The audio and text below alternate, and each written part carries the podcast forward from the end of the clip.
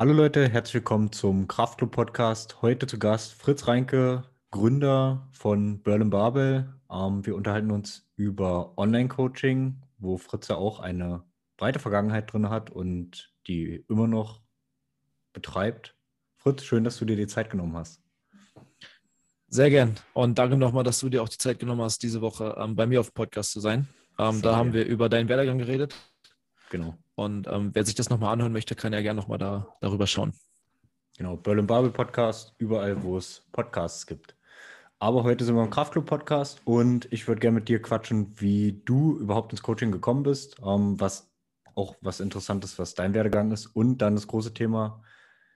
Mittlerweile haut ja jeder gefühlt zumindest in der Social Media Blase ein Coaching raus. Was macht ein gutes Coaching aus und ähm, was differenziert ein Coaching von einem Trainingsplan? Aber starten wir erstmal mit deinem Werdegang. Yes. Los geht's. Auf geht's. So, Fritz, äh, du hast ja Handball gespielt, ne? Vermeintlich die längste Zeit meines Lebens habe ich äh, Fußball und Handball gespielt und dann ab dem, ich glaube, so zwölften Lebensjahr, ähm, als ich dann an der Sportschule so achte Klasse, neunte Klasse war, habe ich dann auch nicht mehr bei meinem Heimatverein, wo mein Vater der Trainer war, nebenbei noch mit Fußball gespielt, sondern habe dann quasi nur noch Handball weitergespielt. Ich komme aus einer klassischen Leistungssport äh, Ärztefamilie, so wie sie jeder kennt. Äh, Spaß. Ähm, meine, meine mütterlicherseits sind alle äh, Ärzte. Ähm, väterlicherseits, mein Vater war Fußballprofi bei, bei Union damals vor der Wende. Meine Tante war Handball-Nationalspielerin. Ähm, unter anderem hier in Frankfurt hat sie gespielt und dann, die ist jetzt äh, bei VW, arbeitet da im Marketing. Und mütterlicherseits sind alles, sind alles Ärzte. Und ich habe halt sehr früh den Kontakt gehabt, logischerweise mit äh, Handball und Fußball. Ich war sehr früh pubertär, ich war früh sehr groß und sehr schnell ausgewachsen, habe mich dann äh, für den Handballsport entschieden, weil ich da physisch ähm, sehr früh sehr gut war und zusätzlich auch besser gefördert wurde zu der Zeit. Rückwirkend betrachtet hätte ich vielleicht auch Fußball spielen sollen, so wie mein kleiner Bruder, weil da einfach mehr bei rumkommt, ähm, gerade so langfristig. Und war dann klassisch so Dorfhandball. Ähm, habe mich dann, ich hätte eigentlich zur siebten Klasse direkt zur Sportschule gehen müssen und sollen, ähm, habe mich dagegen entschieden, familienmäßig, nein, er soll nicht ins Internat und so. Ähm, diese klassische Argumentation. Bin dann zur achten Klasse zur Sportschule ähm, und hatte aber eigentlich in diesem Handballbereich immer eine sehr, sehr große Verletzungshistorie, kann man sagen. Also ich war sehr früh immer wieder von Überlastungserscheinungen geplagt, äh, hatte immer wieder Wehwehchen, Schulterprobleme, ähm, hatte tatsächlich relativ früh im Alter von 10, 11 Jahren habe ich mir ein, äh, Hamstring abgerissen.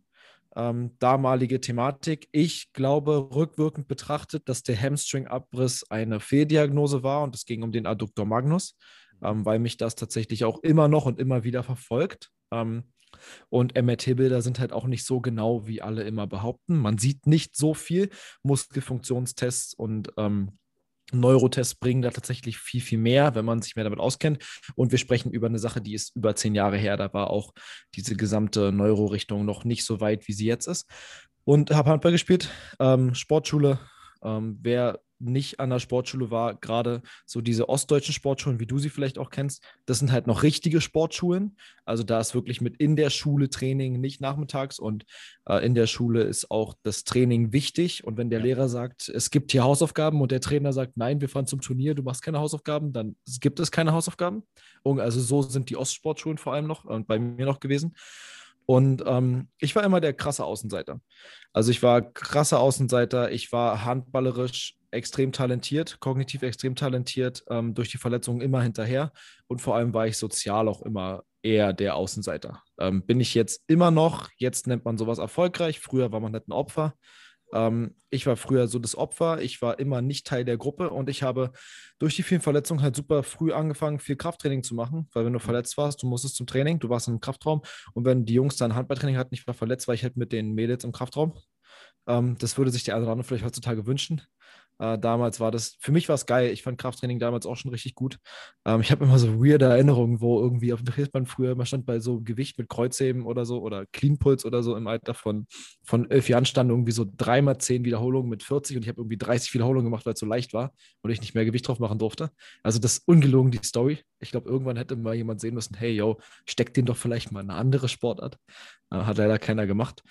Ähm, und war dann immer verletzt. Ich bin dann auch tatsächlich Mitte 10. Klasse runter von der Sportschule, nochmal an ein Gymnasium, habe da die 11. Klasse gemacht, fand es übertrieben behindert dort, ähm, kam gar nicht klar und bin dann nochmal zurück an die Sportschule, um nochmal eine Saison Jugend-Bundesliga zu spielen, nochmal zu, zu, zu gucken, kann man denn irgendwie in den professionellen Bereich irgendwie kommen. Und irgendwann hat man dann halt gemerkt, ja, du kommst vielleicht in semi-professionellen, professionellen Bereich, dritte, zweite Bundesliga, aber die Verletzung, die ich hatte, ich hatte dann eine ganz schwere Verletzung im Alter von 18 Jahren, da habe ich mir einen Finger gebrochen, den linken Mittelfinger und habe jetzt eine zehnprozentige Behinderung der linken Hand. Und ähm, hatte eine schwere Rotationsfraktur, ähm, hatte sechs Monate lang Reha, wurde unglücklich operiert, dann nochmal nachoperiert von einem Spezialisten. Und dann hat man schon gemerkt, okay, ähm, ich habe aber gesagt, ich will nicht aufhören, wenn ich verletzt bin.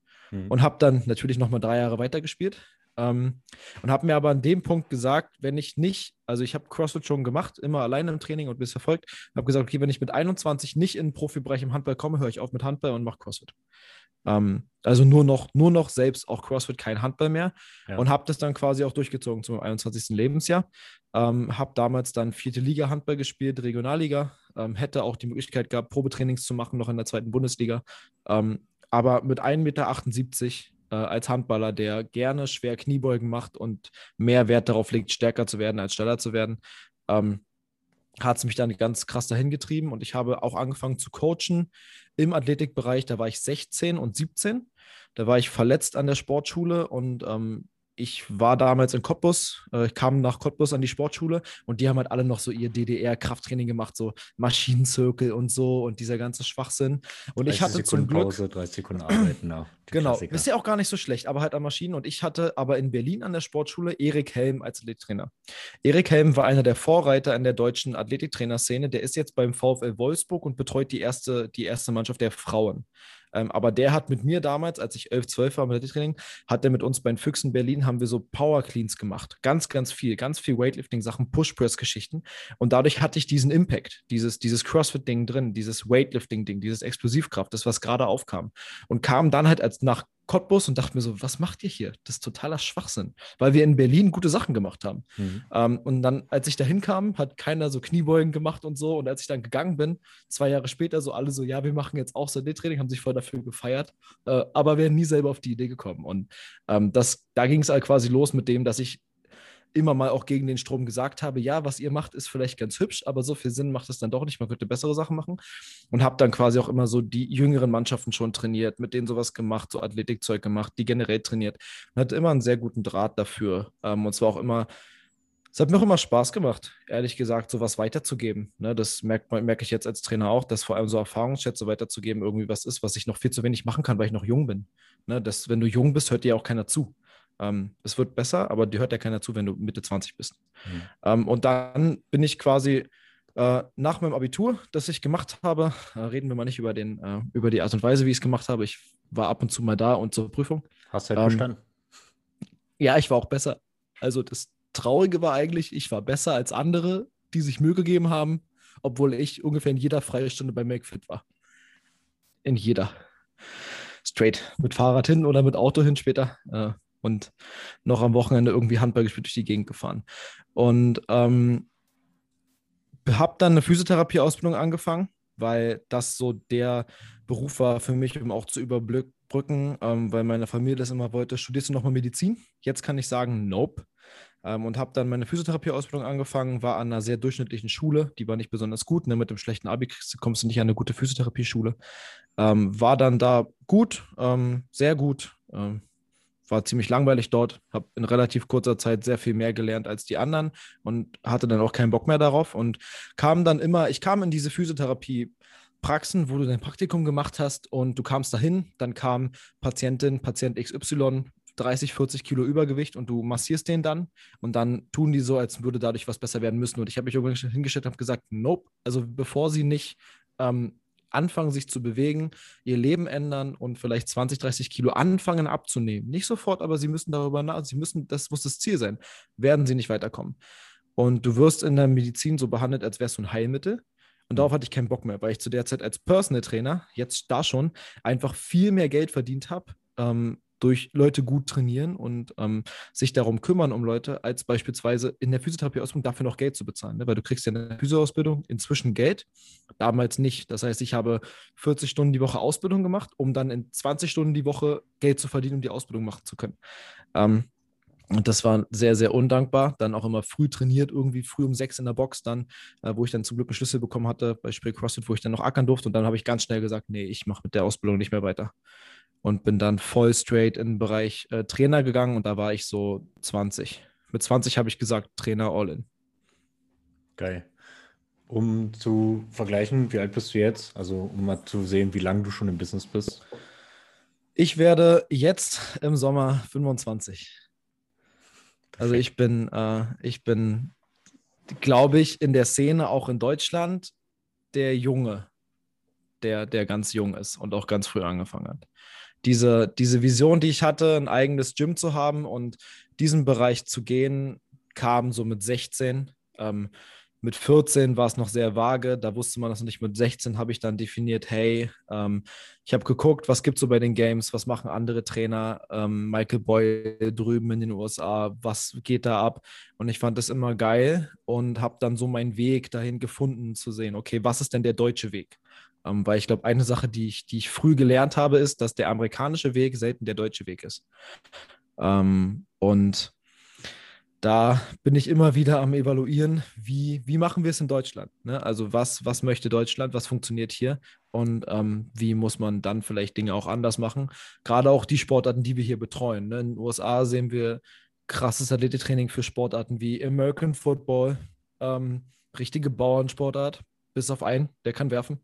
Ähm, und dann sehen wir dort drüben Eishockey, äh, super, super, super schnelle Sportart, schnellste Sportart der Welt vor Handball, ähm, aber super populär international. Wenn du Handball so hoch gebracht hättest in dem Ansehen, ähm, würde es vielleicht hier anders aussehen.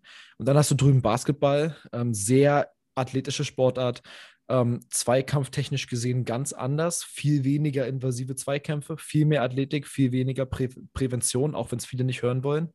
Ähm, und dann siehst du Sportarten wie Rugby, in England, die im Athletiktraining ganz weit vorne sind. Wenn man sich mal anguckt, was die All Blacks so machen im Athletiktraining, das ist krasser Scheiß. Und dann kommst du in unsere Sportarten. Fußball ist halt, äh, ich sag jetzt mal im Athletiktraining, äh, ein sehr neuronaler Sport, ein sehr präventiver Sport, sehr leichte Spieler, sehr wenig Maximalkraft und Maximalkrafttraining. Ähm, wird nach außen gezeigt. Sie machen sehr viel, es wird sehr wenig präsentiert. Ähm, mhm.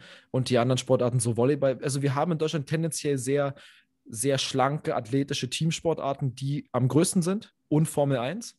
Und deshalb natürlich auch die Wahrnehmung des Kraft- und Athletiktrainings ist hier viel weniger. Ne? In Amerika sind die krassen Footballer halt die krassen Hühn und hier sind es die dummen Pumper. Ne? Also das ist so die, die Wahrnehmung, warum auch dieses gesamte Business hier einfach ein bisschen anders dargestellt wird.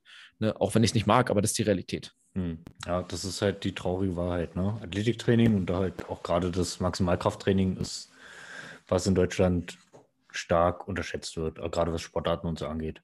Ähm, du hast ja gesagt, du hast dann schon als PT selber gejobbt, neben deiner Physioausbildung. Ähm, wann hast du den Switch oder wann hast du angefangen, Online-Coaching mit zu integrieren? Weil ich glaube, es ist enorm wichtig, dass man hands-on startet, damit es online halt auch funktioniert. Genau, also was, was ich glaube ich ähm, als Unterschied gemacht habe, primär war ja der Physio-Gedanke. Und ich habe dann ähm, sowas wie Assessments gemacht. Ich würde das jetzt nicht so bezeichnen, wie ich es jetzt bezeichne, weil ich natürlich viel weiter bin, aber mhm. es war der Anfang davon.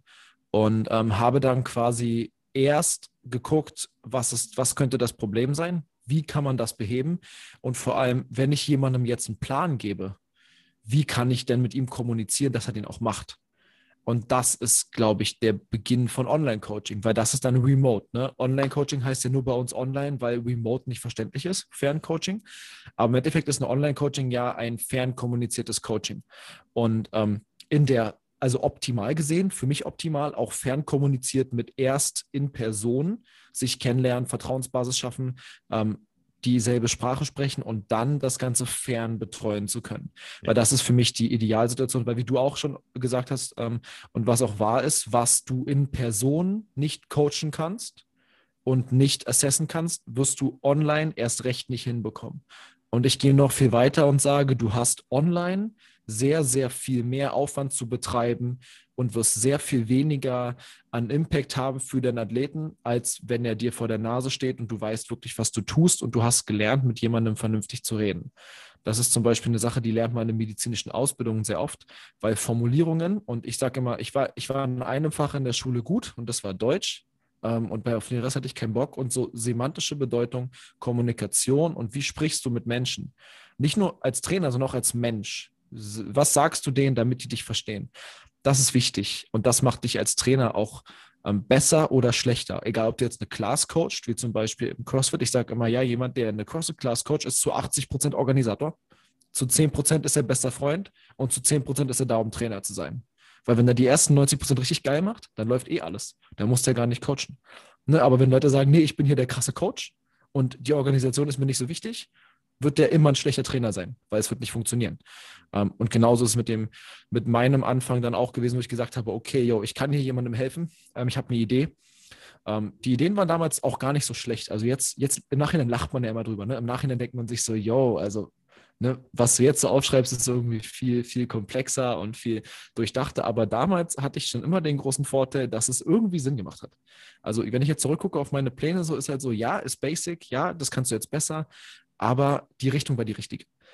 Ähm, und dann habe ich halt versucht, so schnell wie möglich das digital umzusetzen. Und ich hatte dann im CrossFit, als ich angefangen habe, einen Trainer äh, von OPEX. Ähm, so wie ganz viel. Ne? Ich war als einer der ersten äh, bei OPEX. Das, da hieß es sogar noch OPEX, da war es noch nicht Big Dogs. Ja. Ähm, und ich war bei Matt Connolly. Ähm, mhm. Smarter Typ, schlecht in Betreuung. Ähm, das ist die Realität. Und ich war nicht lange da. Ähm, und habe dann gemerkt, okay, da verlangen Trainer, also für Deutschland gesehen, solide, damals sehr hohe Preise für einen Trainingsplan, wo sie einmal die Woche mit dir eine halbe Stunde, einmal im Monat mit dir eine halbe Stunde telefonieren ähm, und dir sehr wenig, sehr wenig Input geben, wieso, weshalb, warum machst du sowas. Ähm, und ich habe gesagt, okay, ähm, das kann ich auch. Und wenn ich jetzt noch schaffe, mich besser um Menschen zu kümmern, und ähm, auch wenn ich natürlich ein sehr direkter Typ bin, ähm, sehr unnahbar bin und ähm, sehr unbequem sein kann, bin ich sehr gut darin auszudrücken, was mir wichtig ist für jemanden, um weiterzukommen und was nicht. Und ich bin auch immer sehr ehrlich, wenn ich irgendwelche Fehler mache. Und ich habe gesagt, okay, wenn ich das umsetzen kann und damit anfange, dann glaube ich, dass Menschen das sehr viel wert ist. Ne? Im Sinne von ne? Aufmerksamkeit und vor allem auch Geld. Weil Wert ist ja eine Sache von, was ist man bereit dafür zu geben. Ja. Und das war so der Anfang dann mit 22, äh, mit 21 dann dieses richtige Online-Coaching Richtung CrossFit. Und vorher war es halt immer so, hey, yo, trainier das, trainier das, trainier das. Aber durch dieses digitalisiert Umsetzen wurde es ja dann erst wirklich ein richtiges Online-Coaching. Ne? So, das heißt, die meiste Zeit, die ich als Trainer war, war ich irgendwie nicht Therapeut, weil ich darf mich nicht Therapeut nennen. Ich habe meine Ausbildung nicht zu Ende gemacht. Ähm, deshalb bin ich auch Pain Coach und kein Physiotherapeut. Ähm, will ich auch nicht sein. Es genauso, gibt genauso viele schlechte Therapeuten, wie es äh, schlechte Trainer gibt.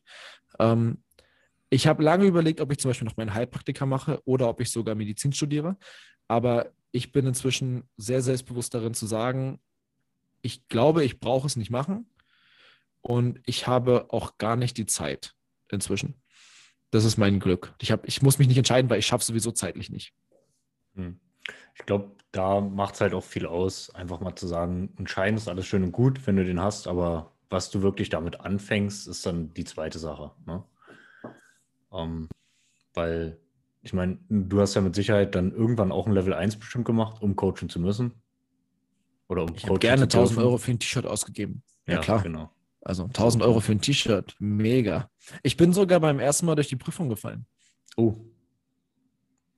Straight. Weil da so viel Schwachsinn drin steht. Ja, das stimmt. Ich, ich erinnere mich noch an eine Frage im CrossFit Level 1, ähm, wenn es darum geht, wie wie macht man Trainingserfolg oder wie kontrolliert man Trainingserfolg, wie macht man das messbar? Und dann war irgendwie, waren drei Antworten und die waren alle irgendwo richtig, indem man äh, äh V2 Max zum Beispiel misst, mhm. ähm, irgendwelche anderen Sachen und da war irgendwie noch eine Option, irgendwie konstant schwelliges Training. Und das war irgendwie die richtigere Antwort, aber war grundsätzlich erstmal falsch, weil du kannst schwelliges Training ja ohne krasse Apparatur, also ohne krasse Messverfahren, hm. gar nicht konstant messen. Und dann dachte ich mir so, hey, was ist das für ein Schwachsinn? Und dann habe ich geguckt, so, ja, deine Antwort war falsch. Ich so, nein, meine Antwort war grundsätzlich erstmal nicht falsch. So, ähm, ja. Das ist halt die CrossFit-Idee. Und ich bin großer Fan von CrossFit. Also das, was CrossFit macht und die Idee, die Greg Glassman damit hatte, die ist unfassbar gut. Und das, was er hat mit den Dingen, die er macht, recht. Er wurde oft dann gepeinigt dafür, dass er konstant bei dieser Sache geblieben ist und bei seinem Impact. Zum Beispiel auch mit der Sache, er will ältere Menschen sehen, die das machen. Und da gibt es ganz, ganz viele Gründe zu. Da könnte ich ewig aus, im, Neuro, im Neurobereich. Ähm, weil dann ging es darum, wird es jetzt ein Trendsport oder wird es ein Sport für die Menschen? Mhm. Und CrossFit hat sich dazu entschieden, dass er ein, Sport, ein Trendsport sein will und nicht primär zu den Menschen, weil beim Trend liegt die wirtschaftliche Attraktivität. Ist auch in Ordnung. Ich glaube, dadurch erreicht man am Ende auch mehr Menschen, aber der holistische Approach von Greg Glassman war ein anderer. Ähm, und das war, glaube ich, der große Konflikt, den niemand aussprechen möchte. Aber es ging am Ende darum, können die Player, die mit drin sind, damit so viel Grund verdienen wie möglich? Oder sagt Greg Glassman, nee, wir machen jetzt YouTube-Videos für 90-Jährige. Ähm, ne, das war so der Scheideweg, ne? genauso mit den Games. So mhm. viele, viele Perspektiven, viele unterschiedliche Meinungen, aber die Idee von Greg Glassman war, glaube ich, Menschen gesünder machen. Ja. Ähm, und vielen hat das nicht gefallen. Ne? Er hat viele sich auch halt bewusst halt gegen die Games gestellt, genau. Hat sich ja bewusst gegen diesen äh, CrossFit als Wettkampfsport Gedanken gestellt. Und äh, ja, genau. Du bist ja eher im Weightlifting tätig zurzeit. Also ja, natürlich CrossFit, ähm, aber auch im Weightlifting. Wie würdest du das Remote- oder Online-Coaching fürs Weightlifting betrachtet sehen? Wie realisierbar war es für dich in der Vergangenheit? Ich glaube, dass es im, ähm, das Trainingsplanung und vor allem Strukturierung von Trainingsplanen und Trainingsplanungen, sowohl wie Mobility-Tests und das ganze Oberflächliche. Ich sage jetzt mal, die ersten 85, 90 Prozent meiner Coaching-Qualität, was so die Planung und die Umsetzung angeht, kann ich ganz, ganz easy online umsetzen. Wenn es darum geht, ähm, mich als, als Mobility-Coach zu haben, der wirklich detailliert Sachen noch sehen kann, die man mit einem Video-Assessment nicht machen kann oder direkt auf Sachen reagieren kann, hat man offline ganz andere Möglichkeiten.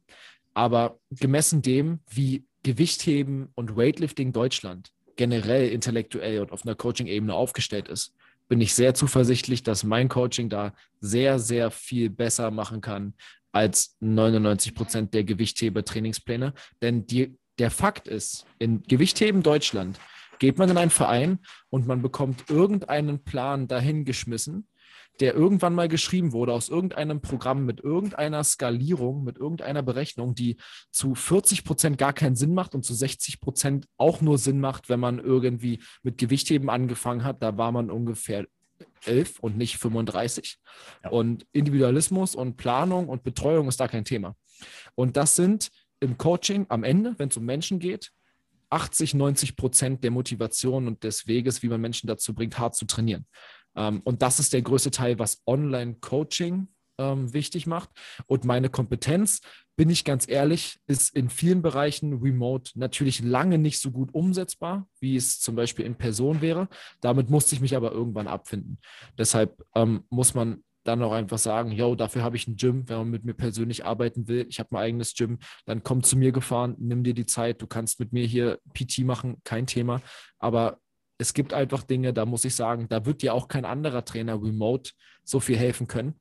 Ähm, das ist halt die Argumentation, dann irgendwann zu sagen. Ich vergleiche mich da im Online-Coaching eher mit anderen Online-Coaches und ähm, damit, was die kommunikativ machen können online, weil offline und online zu vergleichen, ist einfach super schwierig. Ähm, ja.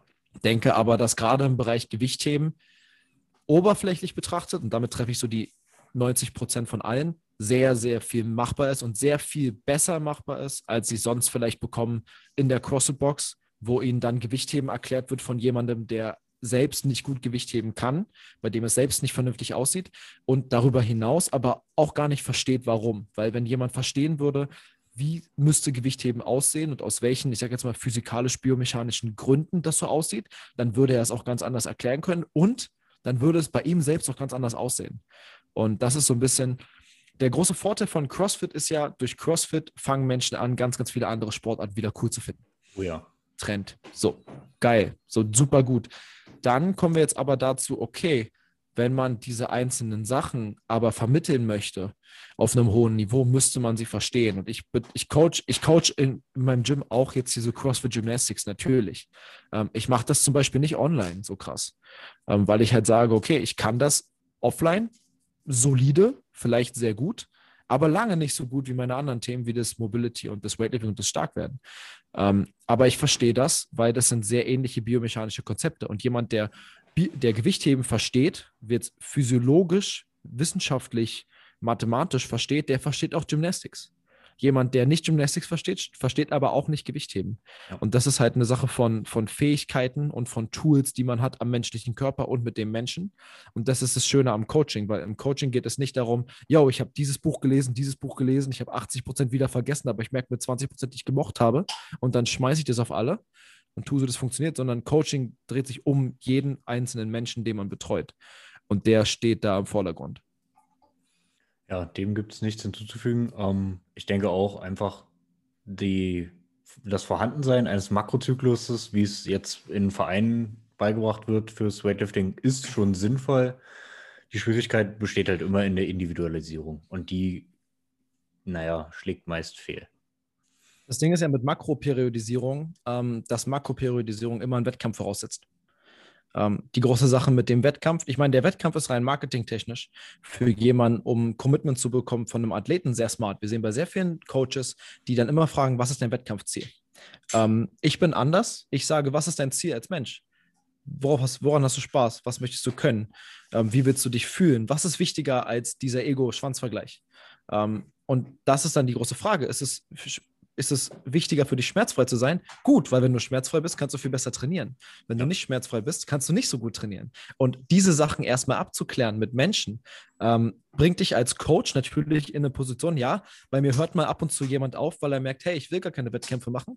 Ähm, aber ich habe ihn als Mensch auf der Welt wesentlich weitergebracht als jemand, der zwölf Monate lang versucht, jemand zu einem Wettkampf zu preschen, damit der dann irgendwann merkt, yo, also das wert war es irgendwie gar nicht. Und auf der anderen Seite bilde ich aber auch Athleten und Athletinnen aus, die merken, ja, ich habe richtig Bock auf Gewichtheben und ich würde jetzt auch Gewicht heben, wenn kein Wettkampf wäre.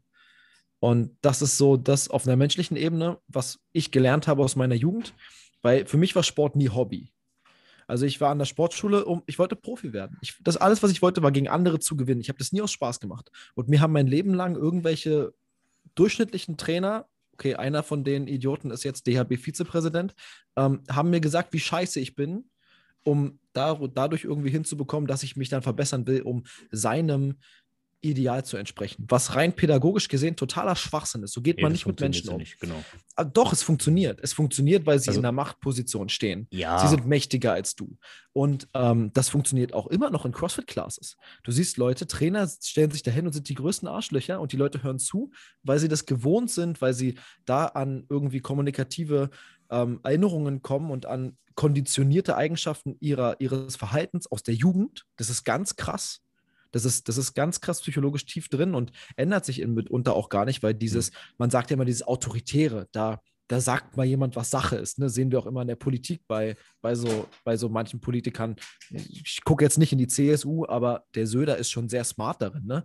Der gibt ganz klar eine Struktur. Hey, das machen wir so. Und dann die, und die ganzen Menschen sagen, ja, klar. So, die früher in der Schule noch verdroschen wurden, die sagen dann, ja, der macht's richtig. Ähm, und so wurde ich halt von Trainern behandelt. Ne? Die haben uns mental kaputt gemacht. Wir waren maximales Verschleißmaterial und ich weiß halt, wo das hinführt. Ich habe sieben Bandscheibenvorfälle. Ähm, man hat mich dazu gebracht, immer mehr zu machen und mehr zu machen und mehr zu machen, weil ich dachte, es ist das Einzige, was mich weiterbringt. Mir hat nie jemand beigebracht, dass äh, morgen auch noch ein Tag ist, sondern es war immer, heute musstest du liefern und wenn du nicht geliefert hast, warst du am Arsch. Mhm. Und ähm, aus einer Nachhaltigkeitsperspektive, aus einer Schmerzperspektive ist es nicht so smart. Was meine körperliche Leistung angeht und dass ich vielleicht mit 18, 19, 230 Kilo beugen konnte, klar. Ähm, ich habe aber auch dann seitdem massive Probleme, weil ich manche Dinge nicht aufgearbeitet habe, weil ich nicht den Trainer getroffen habe wie mich, nicht den Therapeut getroffen habe wie mich, der mich leiten konnte, als ich 18, 19 war. Und ich glaube, das ist die Herausforderung, dass man auch junge, super talentierte Athleten, die super jung sind und die auch was wissen und was können, trotzdem führen kann, indem man die lenken kann und denen sagen kann, hey, du hast eine Perspektive, du hast dieses Ziel, aber dich kaputt zu machen, bringt dich diesem Ziel nicht so viel näher, wie du denkst.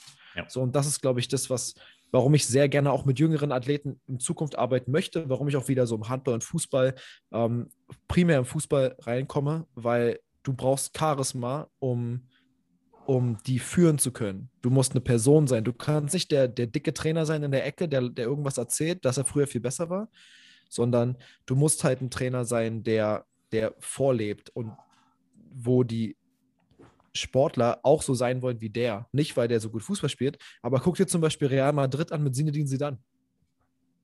Wenn sie dann in die Kabine kommt, hält halt auch der größte Fußballstar kurz mal die Schnauze, weil das ist halt Zinedine Zidane. Mhm. Und nicht nur, weil er der krasse Fußballer aller Zeiten war in Frankreich, sondern weil er auch als Persönlichkeit einfach gestandene Gradlinigkeit hinlegt. Und das hatte man im FC Bayern zum Beispiel auch mit Jupp Heynckes. Der kam halt rein, jeder wusste, was Sache ist und los geht's. Ne? Pep Guardiola genau das Gleiche. Und das sind so Persönlichkeiten, da dreht sich nicht um die sportliche Kompetenz, sondern da dreht sich um, um das Charisma der Persönlichkeit. Und ich glaube, das ist auch im Online-Coaching, und das sehen wir jetzt auch auf dem Markt, da kommen wir ja gleich zu, ähm, der große Unterschied. Ne? Wer haut jetzt das nächste? Ähm, yo, ich mache mal Copy-Paste Comtrain Programming raus. Ähm, oder wer hat eine eigene, eine eigene äh, Feder, äh, einen eigenen Charakter, eine eigene Kommunikation und das ist eine Persönlichkeit, ähm, weil das den großen Unterschied macht. Ja, ich glaube, das ist halt auch so eine Sache, die ähm, viele Leute anhält. Ne? Was du am Anfang gesagt hast, der Aufwand, den du online oder im Online- bzw. Remote-Coaching halt einfach betreiben musst, das sehen halt viele Leute nicht, die gerade diese, ähm, nennen wir es mal, 50 Euro im Monat Copy-Paste im besten Fall betreutes Programming, sage ich mal, liefern.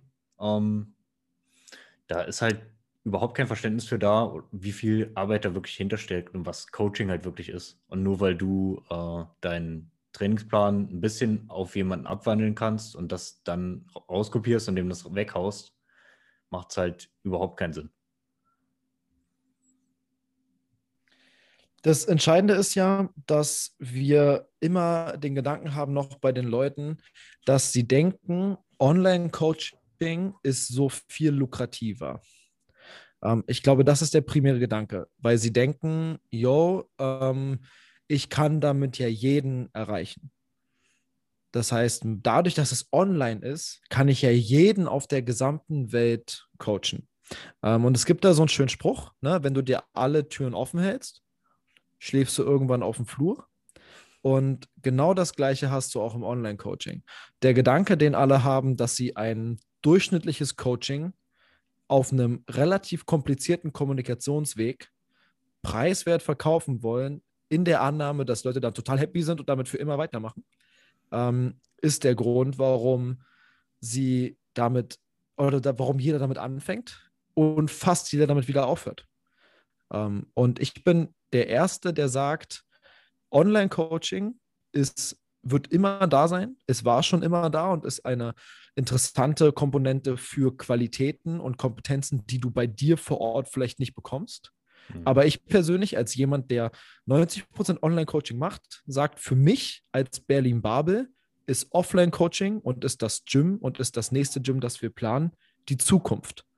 Und da bin ich ganz ehrlich, da stehe ich zu 100% hinter, weil genau das wird die Realität sein. Denn direkten Kontakt mit Menschen zu haben, face to face, mit denen reden zu können, denen sagen zu können, dass man sie schätzt, denen sagen zu können, dass man sie weiterbringen will, denen genau das Gleiche sagen zu können, was man denen normalerweise schreiben würde, hat einen viel größeren Impact und ist rein menschlich gesehen auch viel komplizierter. Es ist viel komplizierter, jemandem zu sagen, was man ihm schreiben könnte, ähm, weil man eine direkte weil man eine direkte Reaktion bekommen könnte. Ähm, halt die und das ist der nicht löschen im Nachhinein.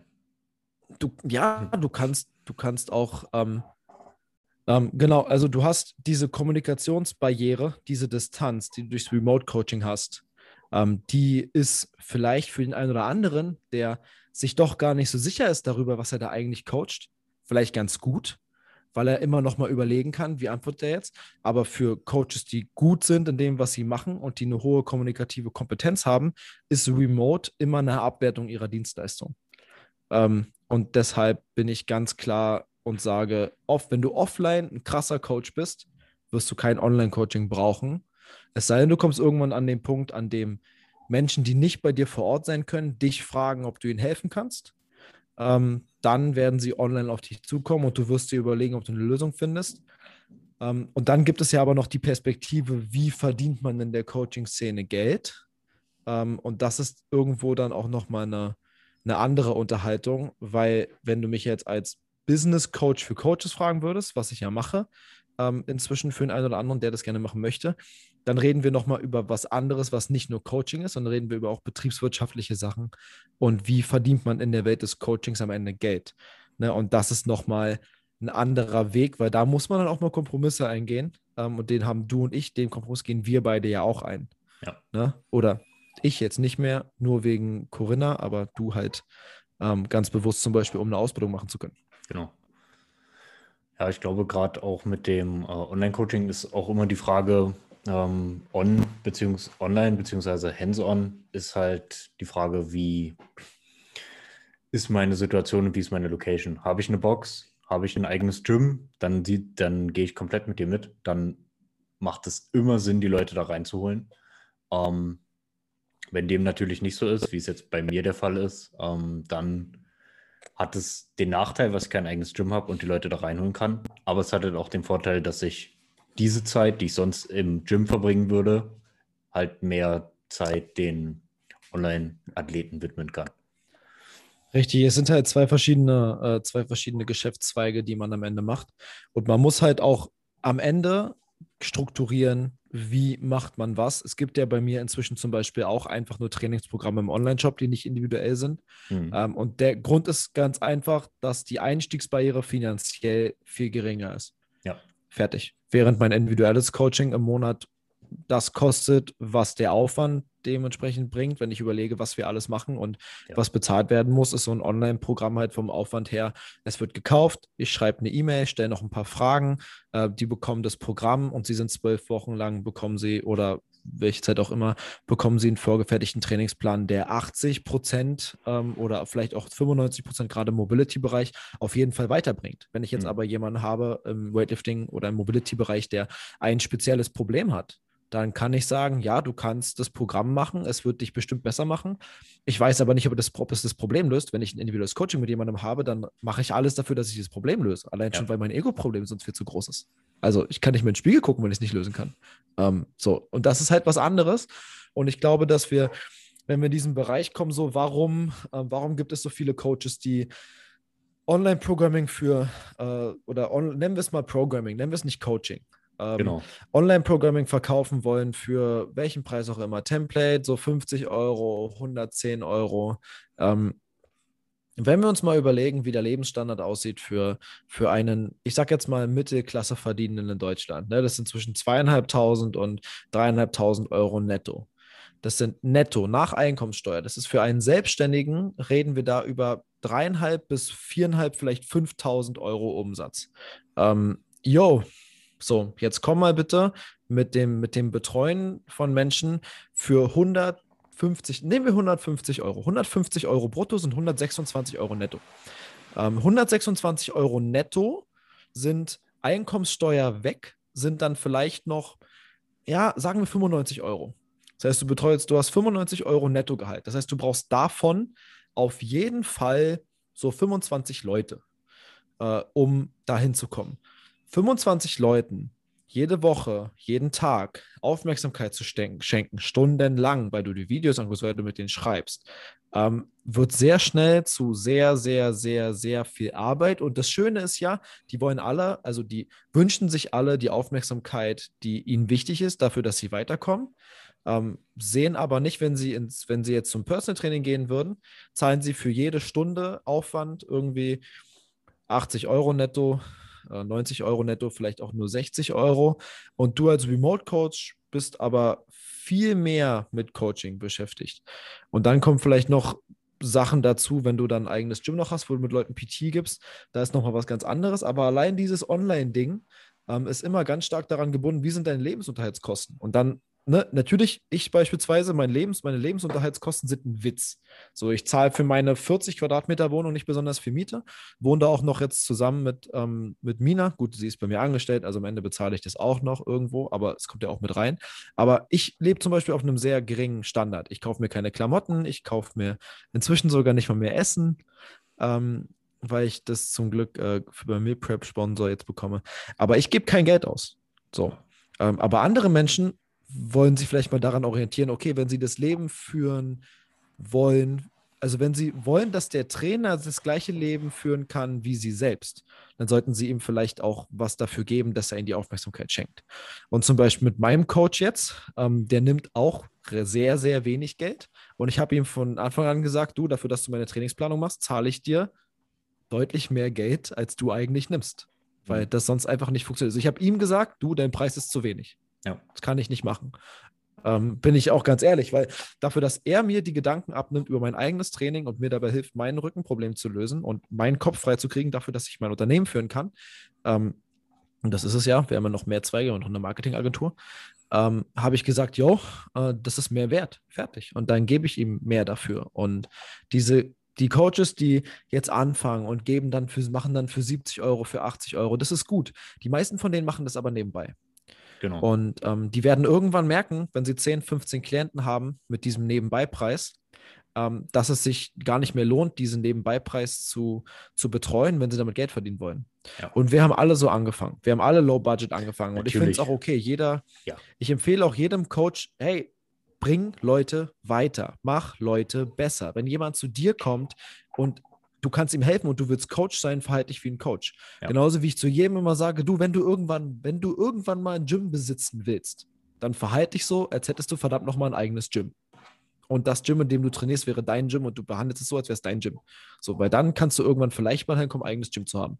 Und so ist es als Trainer auch. Hilf den Leuten, sei da, aber wenn es darum geht, davon leben zu können, und wenn es darum geht, irgendwie wertzuschätzen oder den richtigen Wert rauszugeben für dein Coaching, dann reden wir halt darüber, okay, kaufen sich jetzt Leute im Monat zwei Paar neue Schuhe oder geben sie 250 Euro dafür aus, einen Trainer zu haben, der sie weiterbringt.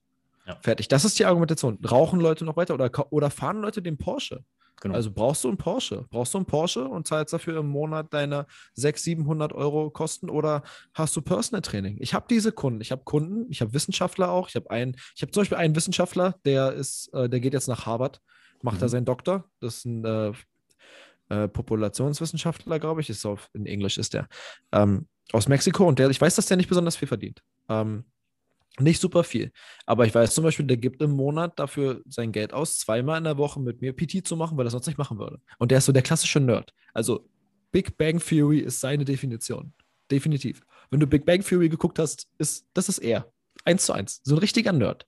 Um, ähm, und das ist, eine, Prior das ist eine, eine, Priorisierung. Das ist ihm wichtiger. Ja. Um, ähm, und das ist bei anderen genauso. Die einen bauen ihr Einfamilienhaus, um ihr Leben lang ein Haus abzubezahlen, das sie sich vielleicht gar nicht äh, auf aufbürden wollten, nur um gesellschaftlichen Ideal zu folgen. Und andere, keine Ahnung, reisen um die Welt. Und ja. manch anderer sagt, hey, nee, ich möchte einen Körper haben, der mir gefällt, ich will weiterkommen, ich will geil aussehen, ich will das meiste aus mir rausholen und ich will mit jemandem trainieren und betreut zu werden. Und das ist eigentlich nur eine, es ist ja nur ein Schieben von Investitionen von einer Seite auf die andere Seite, weil eine Sache in Deutschland ist klar, ähm, wir haben finanzielle Möglichkeiten. Deutschland, in Deutschland kann fast niemand von sich sagen, er würde irgendwie nicht auf einem hohen Standard leben können. Oder er will einfach nicht genug dafür tun. Ne? Ja.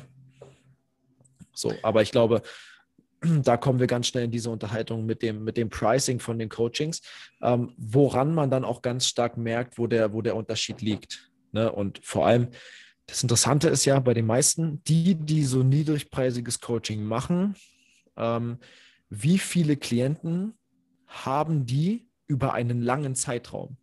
Hm. Also wer bleibt dort und orientiert ja. sich nicht woanders hin. Ja, genau. Und das ist eigentlich das beste Beispiel.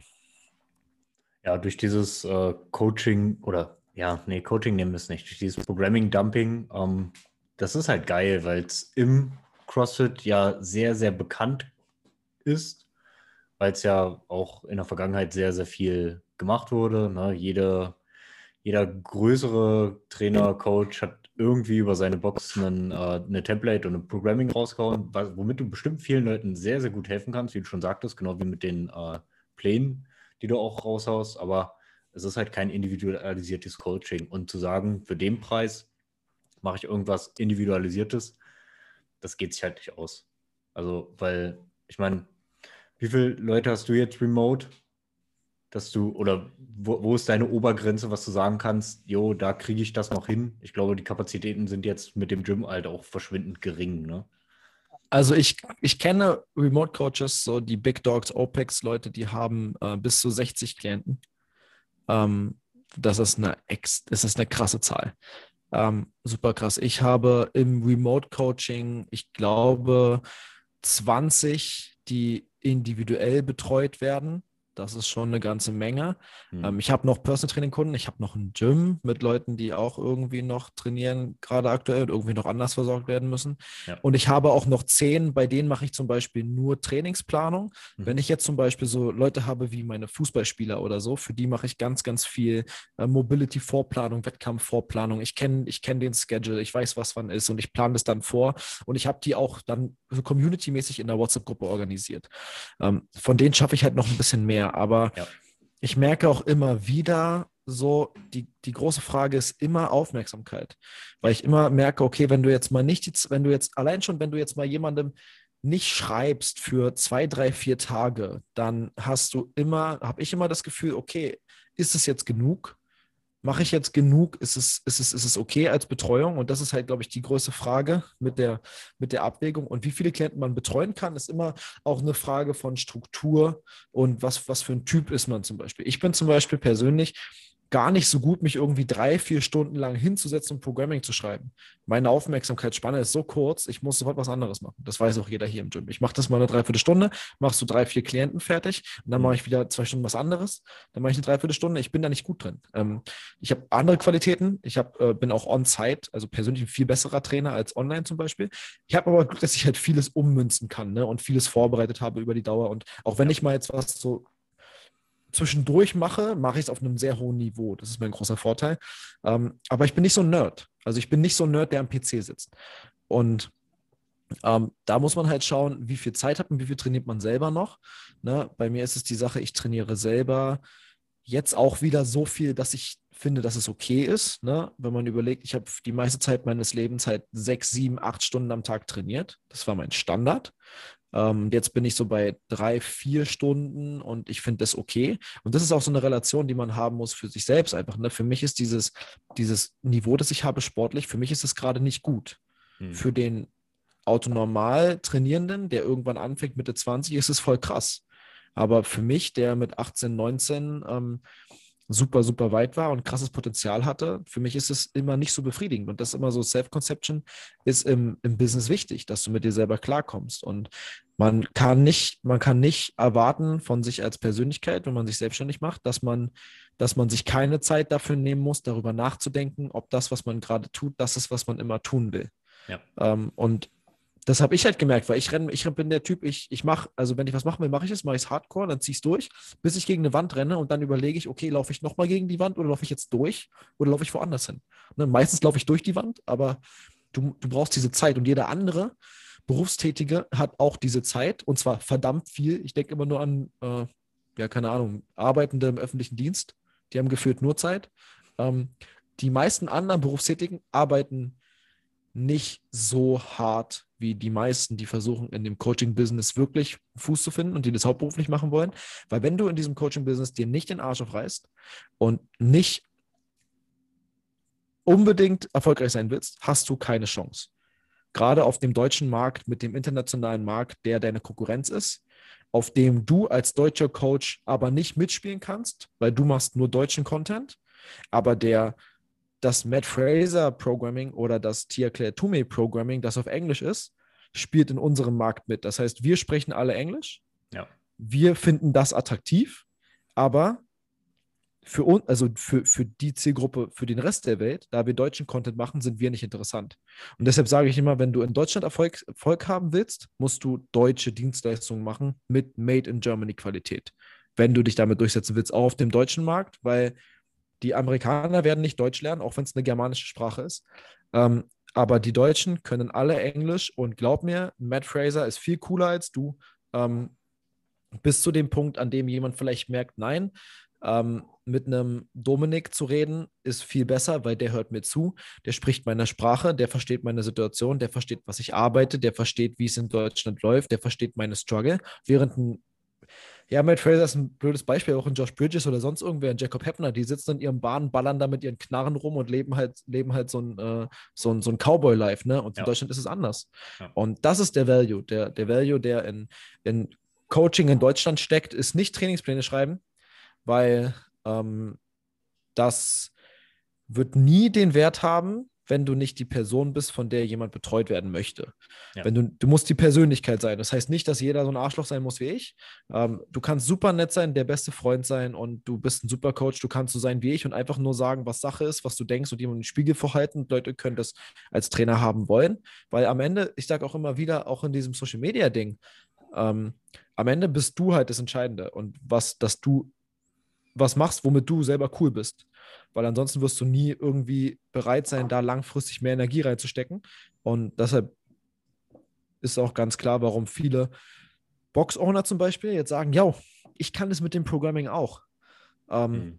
Und dann halt sagen, ja, also ich mache, ich führe meine Box so durchschnittlich. Ne? Wir haben nicht das wirtschaftliche Wachstum, dass wir krass vorankommen. Ich kann meinen Mitgliedern kein neues Equipment kaufen. Ich mache hier keine krassen Events. Die finden mich alle gar nicht so krass geil. Und dann sage ich aber noch, yo, ich bin jetzt auch noch Online-Coach und 80 Prozent oder 90 Prozent der Mitglieder, die keine Wettkämpfe machen wollen, ja, denken sich dann, okay, yo, der kümmert sich jetzt noch mehr nur um die Athleten. Ja. Ähm, und das ist so das, was ganz, ganz oft, ganz, ganz viel passiert, dass genau gen genau das passiert. Man konzentriert sich auf das Glory Thing und vergisst aber, dass die Leute im Coaching, die ähm, das am meisten wertschätzen, meistens die sind, die deren Lebensqualität du verbesserst und nicht nur die du dazu bringst, irgendwie bei einem Wettkampf dann, äh, keine Ahnung, Siebter zu werden und nicht Zwölfter. Hm. Ähm, weil die Top-Athleten, die wir in Deutschland zum Beispiel haben, ähm, sind sehr jung, haben sehr viel Zeit zu trainieren und dann wird man sehen, wie können die sich international gegen die anderen durchsetzen, sobald sie auch nochmal ein Leben haben. Weil Profi im CrossFit wird man in Deutschland in der aktuellen finanziellen Situation eher nicht werden, äh, wenn man auf einem deutschen Standard leben will. Wenn man natürlich sein Leben lang in der WG leben will und sagt, yo, ähm, das reicht so ein bisschen, aber davon kann man dann später nicht sein Aktienportfolio oder so äh, sehen und gucken, ob man damit Geld verdient hat, wie vielleicht jetzt ein Unternehmer oder äh, ein Manager oder so. Ne? Das, ist, das ist in Deutschland ganz limitiert in Sportarten. Da reden wir dann über Fußball, ähm, Fußball, Fußball, Formel 1. Da fahren ja nur sechs, sieben Fahrer Deut aus Deutschland, ähm, aber die sind krass. Und vielleicht Handball, Eishockey. Aber ich kenne Eishockey-Profis, weiß, wie viel die verdienen. Und dafür, dass sie ihre Körper schrotten, mhm. ähm, ist nicht so viel. Handball ist genau das Gleiche. Äh, und das ist halt so die Argumentation, die wir da sehen. Ne? Wir glorifizieren das Bild des Erfolgs, aber wir sehen nicht die, die Kosten, die man hat im Vergleich zu anderen Dingen. Ja, das ne? Und das ist auch im Online-Coaching bei den Coaches genau das Gleiche. Es ist geil, Coach zu sein, aber es ist auch geil, wenn du was zu essen hast. Du kannst halt den Leuten auch viel besser helfen, wenn du dir keine Sorgen machen musst, ob du Essen auf dem Tisch hast oder ein Dach über dem Kopf, wenn man es mal ein bisschen weiter spinnt. Ja, also die ersten Jahre meiner Coachzeit äh, waren das halt immer Dinge, die dir Energie kosten, wenn du nicht weißt, okay, wo kommt deine Klienten her, wo kommt dein Geld her? Und das weiß, das wissen die meisten Coaches auch immer noch nicht. Ja. Ähm, und deshalb sieht man da auch ganz klar Fluktuationen in Qualität. Und ähm, ich bin auch immer unsicher, ob man dann sagt, yo, äh, Klienten sollten Verständnis haben oder nicht. Ähm, da bin ich mir nicht ganz sicher, weil das eine hat was mit Menschlichkeit zu tun, das andere hat was mit Dienstleistung zu tun. Ja. Ähm, aber man ist immer noch am Ende für sich selbst verantwortlich und dafür verantwortlich, welche Entscheidung man, man, selber, man selber treffen will. Und da muss man dann für sich genau sehen, ja, ich mache das aus diesem Grund und das führt dann dahin. Und wenn ich jetzt lieber mal äh, in Urlaub fahre als Selbstständiger, anstatt weitere vier Tage mir den Arsch aufzureißen, ähm, dann habe ich mich dafür entschieden und dann gibt es ein Resultat. Und ich beispielsweise, ich war, ich war noch, ich war aus, auf, also auf eigene Kosten, auf eigene Kosten war ich noch nie im Urlaub. Seitdem ich 16 bin. Weil da wurde es mir nämlich verboten, in Winterurlaub zu fahren, weil ich mit zwei gebrochenen Rippen zurückkam. Aber ich war noch nie, ich, no days off. Ja. Ja, genau. Das ist halt, glaube ich, das Schwierige. Man sieht diese Online-Coaching-Geschichte immer sehr, sehr romantisch. So, oh, ich brauche nur meinen Laptop und ich kann von überall aus arbeiten. Das Problem dabei ist, du solltest, also das heißt, du solltest, aber du wirst, wenn du es gut machen willst, wirst du halt auch von überall aus arbeiten und dann macht es überhaupt keinen Unterschied, ob du hier in Wien in der Wohnung sitzt, in einer kleinen, oder in Berlin in einem kleinen Büro sitzt oder auf Bali in einem kleinen Büro sitzt. Vielleicht hast du ein bisschen mehr Sonnenschein, Sonnenschein in Bali, aber ja, am Ende Arbeit ist Arbeit. Dann droppe ich jetzt auch mal trotzdem noch die These dazu. Ähm, der kartoffeldeutsche Klient, der dich dann aber sieht in deiner Hütte in Bali, ähm, stellt sich dann aber deutsch wie er ist, die Frage, finanziere ich jetzt hier seinen Urlaub, damit er da, ähm, damit er da irgendwie am Strand hängen darf? Und ähm, hallo Maya. Ähm, und das ist, das ist so eine Sache. Und das ist Deutsch. Und mhm. ähm, ich habe gelernt, wenn du, ich, und ich weiß auch von ganz vielen anderen Beispielen, ne? es gibt auch, ein Freund von mir, auch einen Boxer, und den kennen auch alle, ähm, hat sich, der ist Feuerwehrmann, hauptberuflich, ähm, und hat eine Box und hat sich, als ein Auto kaputt gegangen ist, eine E-Klasse AMG geholt. Mhm. Ähm, kann er sich locker leisten, weil das ist, spielt, spielt gar, keine groß, gar keine große Rolle. Aber die Mitglieder haben sich dann so verhalten, als würden sie sein AMG finanzieren. Dabei ist er Hauptvollzeit-Feuerwehrmann, hat die geilste Box, die ich glaube ich kenne. Der reißt sich so einen Arsch auf und trotzdem kommt dann dieses Missgunstding rüber. Mhm. Ähm, liebe Grüße, ich glaube fast jeder, wen ich meine. Ähm, und das ist irgendwo ein großer Teil der deutschen Mentalität. Und da muss man dann einfach sehen, wie, wo das herkommt und ob man dann wirklich als Coach sagt, ich arbeite von überall und welche Klienten man dann damit auch bekommt. Ne? Es gibt Leute, die finden es total geil und es gibt aber auch Leute in Deutschland, die sind dann wahrscheinlich eher so auf Missgunst aus. Ich muss aber sagen, ähm, irgendwo, wenn du jetzt ein Coach bist und du willst das machen und du, du hast Angst vor diesen Klienten, die dann neidisch sind, ja, auf die kannst du halt scheißen. Also genau. das sind die Klienten, die du nicht haben willst. Aber trotzdem, man muss das, also wenn es darum geht, irgendwie einen Fuß zu fassen in der Szene am Anfang, sollte man über sowas trotzdem mal nachgedacht haben. Ähm, weil am Anfang kann man sich vielleicht nicht aussuchen, wen man annimmt, sondern ist froh, wenn jemand zu einem kommt und wenn man die Chance hat, jemanden anzufangen zu coachen, um halt den, den Schritt reinzumachen in die Szene. Ja.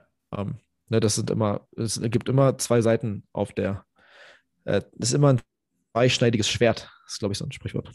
Ja, das stimmt. Oder zwei Seiten der Medaille. Ja, ich glaube, das trifft es ganz gut. Ähm, zusammenfassend kann man halt sagen, ähm, Underpricing, um das ein bisschen nebenbei zu machen, funktioniert so lange, bis du halt wirklich davon leben willst. Ähm, ist es cool? Wahrscheinlich nicht. Den richtigen Coaches gegenüber schon gar nicht. Das wäre genauso wie wenn du irgendwie permanentes PT-Dumping machst und Leute davon aber leben, wenn es hands-on ist. Ähm, dann eine Template abzuändern, ist kein Coaching. Und das ist ein Programm. Das ist ein Trainingsprogramm. Ein ganz klassisches Trainingsprogramm. Und das Coaching halt viel, viel mehr ist, als genau das zu machen. Und dass es beim Coaching halt definitiv um die Menschen geht. Völlig irrelevant davon, was das Ziel des Menschen ist. Um, ähm, und dass dadurch halt auch sehr viel individuelle Coaches sind. So wie du, der Pain-Free und uh, Mobility und Weightlifting macht so wie ich, der eher in die Wettkampfschiene geht. Und ich glaube, das ist sehr gut, aber man muss da auch klar differenzieren.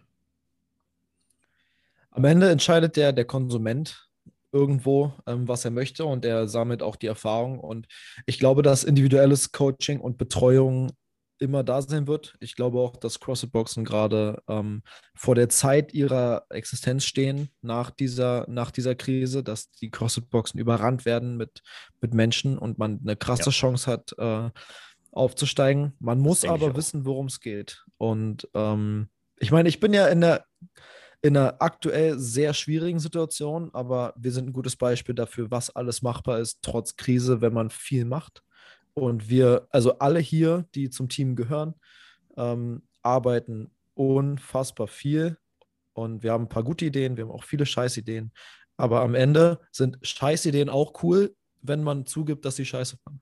Ja. Und ich habe viele dumme Ideen. Und ein paar gute.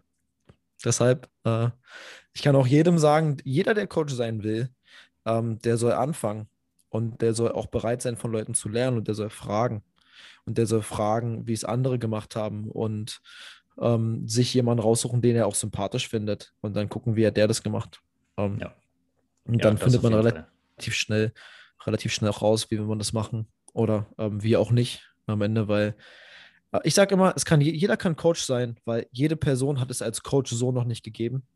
Äh, ob man am Ende die Kompetenz hat, sich durchzusetzen, ist nochmal eine andere Sache. Geil, das äh, sind sehr philosophische Abschlussworte, finde ich. Ja. Sehr geil. Gut, Fritz, dann danke für deine Zeit. Wo finden wir dich?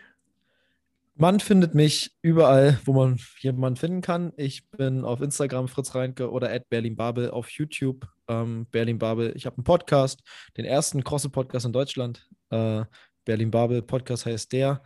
Und ansonsten, ähm, ja, ich wahrscheinlich überall anders auch Twitter. Twitter ich auch ab und zu mal rum. Ähm, einfach Fritz Reinke eingeben und dann ähm, kommt man da überall auf allen Plattformen in die richtige Richtung. Sehr cool. Und ich danke euch fürs Zuhören. Und ihr findet uns wie immer beim Kraftclub. Der Podcast ist auf Spotify und mich unter Coach Doom. Boom.